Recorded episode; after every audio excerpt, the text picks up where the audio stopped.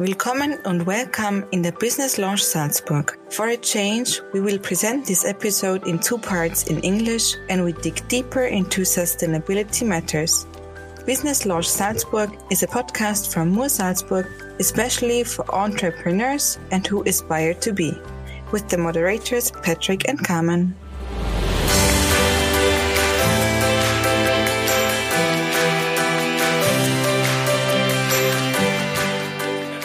Welcome. This episode is all about sustainability and climate change as key trends. We have invited Mr. Huber as our guest and expert from a financial institution. Very glad to have you here in the Business Lounge Salzburg. Hello, and thank you for having me. Before we start talking about sustainability and its impact on business and banking, we would be happy to offer you a cocktail. What is your favorite one, and is there a story behind your choice? I will have an iced mocha, please. It is a blend of homemade chocolate sauce, fine espresso, and almond milk swirled together over ice. And it's a drink I associate with New Orleans in Louisiana. And there the deep dark coffee helped me recover from the New Orleans Jazz Fest. Wow, good choice. in our last episode, we were talking about sustainability in the service sector. Dr. Striegel, our guest, told us his personal definition of sustainability. He focuses on being good to what is good for nature, life, and community.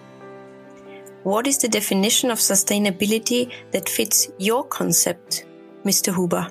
Well, in a nutshell, I would say that sustainability is something that is fulfilled if it causes little or no damage to the environment or to other public goods, and that therefore it is able to continue for a long time and this is something which also the Cambridge Dictionary defines as being sustainable. Thank you for your definition about sustainability. Many companies have already started providing information on ESG metrics. This is an abbreviation for environmental, social, and governance in the annual report or in a sustainability report. One of the key issues concerns climate change. To begin with, we suggest to start out with the basics, the scientific assessments of climate change, its implications, and potential future risks. Derived from that, who could be affected?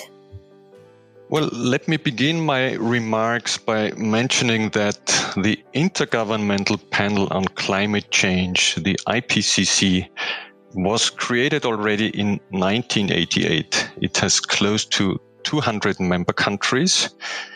And through its assessments, the IPCC determines the state of knowledge on climate change. And these assessment reports are key input into the international negotiations to formulate realistic response strategies. Today, there is sufficient scientific evidence that climate change is a serious and urgent issue and with good policies, the costs of action would be smaller than the damage averted. Economists describe human induced climate change as an so-called externality and the global climate as a public good. This means that those who create greenhouse gas emissions, as they generate fossil fuel based power, do not have to pay adequately for the costs of the climate change that results from their actions. This makes it hard to imagine how market mechanisms alone could protect the depletion of a public good. In addition, climate change is global in its causes and effects, and its impacts develop over long periods of time. Okay, sounds like a quite difficult subject. For these reasons, policymakers need to provide a clear sense of direction on how to achieve the emissions reduction targets. Based on that, whom does this affect? Which sectors of the economy and society should give attention to these developments? let me highlight one thing here. In terms of economic sectors affected, we should not only think about the obvious industries coming to mind, for example, the power sector, manufacturing, or airlines. They are already partly covered by the EU emissions trading system, which was set up in 2005. Beyond that, uh, in July of last year, the European Commission adopted a series of legislative proposals setting out how it intends to achieve climate neutrality in the EU by 2050, including intermediate targets by 2030. What we face here is the transition to a climate neutral society. Therefore, all parts of society and economic sectors will potentially play a role and may be affected accordingly. From my mobility to buildings and agriculture and various industrial and service sectors. Good point. You mentioned all parts of society and economic sectors will potentially play a role, and not only the obvious ones, and that the EU has a clear vision. How do they tackle that issue? Well, this is really sort of the core consideration here. They aim at bringing all relevant policy areas in line with the Paris Agreement objective to keep the global temperature increase to well below 2 degrees centigrade.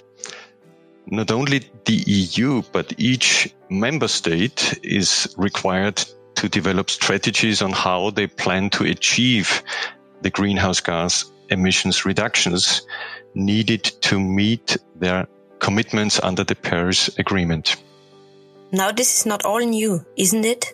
Does it build on long standing efforts on the global level to reduce emission? Yes, exactly. It is important to be mindful of the fact that major work on the international climate conferences was already undertaken starting in the 1990s with countries committing to emission reduction targets leading up to the 26th conference of the parties to the UN Framework Convention on Climate Change, the so-called COP26 in Glasgow last year. What are the underlying developments enabling these ever increasing efforts? Well, we observe an ever growing certainty within the scientific community about climate developments. This has been enabled in particular by stronger modeling capabilities and, and computer processing power. And built on this, you can now construct models indicating potential states of the climate over many decades. And this information and how economic growth and energy use interact with the physical climate can be used to inform climate and energy policies. However, challenges remain in quantifying the economic impacts of climate change precisely. I can very well imagine that. To sum this up, we are now in the position to project future greenhouse gas emissions and the benefits and costs of policy options that could be implemented to tackle them. On the one hand, this leads to transparency. On the other hand, it also requires information from real life actors, right? I highlight why this is important. The types and total amounts of greenhouse gases released are essential inputs into climate models. So this is the amount of the greenhouse gases. And the potential pathways for the concentration of those gases in the atmosphere is based on future emission scenarios. So then the old saying applies what gets measured gets managed. So this is why creating transparency is a central step here. And it is against this background that the EU Corporate Sustainability Reporting Directive and its new and far reaching reporting standards will provide companies with clarity on what and how they need to report companies will need to provide information around their plans and capacity to adapt their business models and operations to the transition to a sustainable economy. And companies will also be required to report on KPIs in the areas of energy consumption, greenhouse gas emissions, and financial risk exposure. And how does this relate to other EU sustainability regulations? For example, the so called EU taxonomy? Well, the EU aims to integrate and interlink all these regulations. The taxonomy for sustainable activities is a classification system establishing a list of environmentally sustainable economic activities. It relies on input from experts and it is a central regulatory building block. It defines so-called technical screening criteria for economic activities and provides companies, investors and policymakers with a type of common language and a clear definition of what environmentally sustainable means. This is also intended to help shift investments where they are most needed to achieve sustainability goals.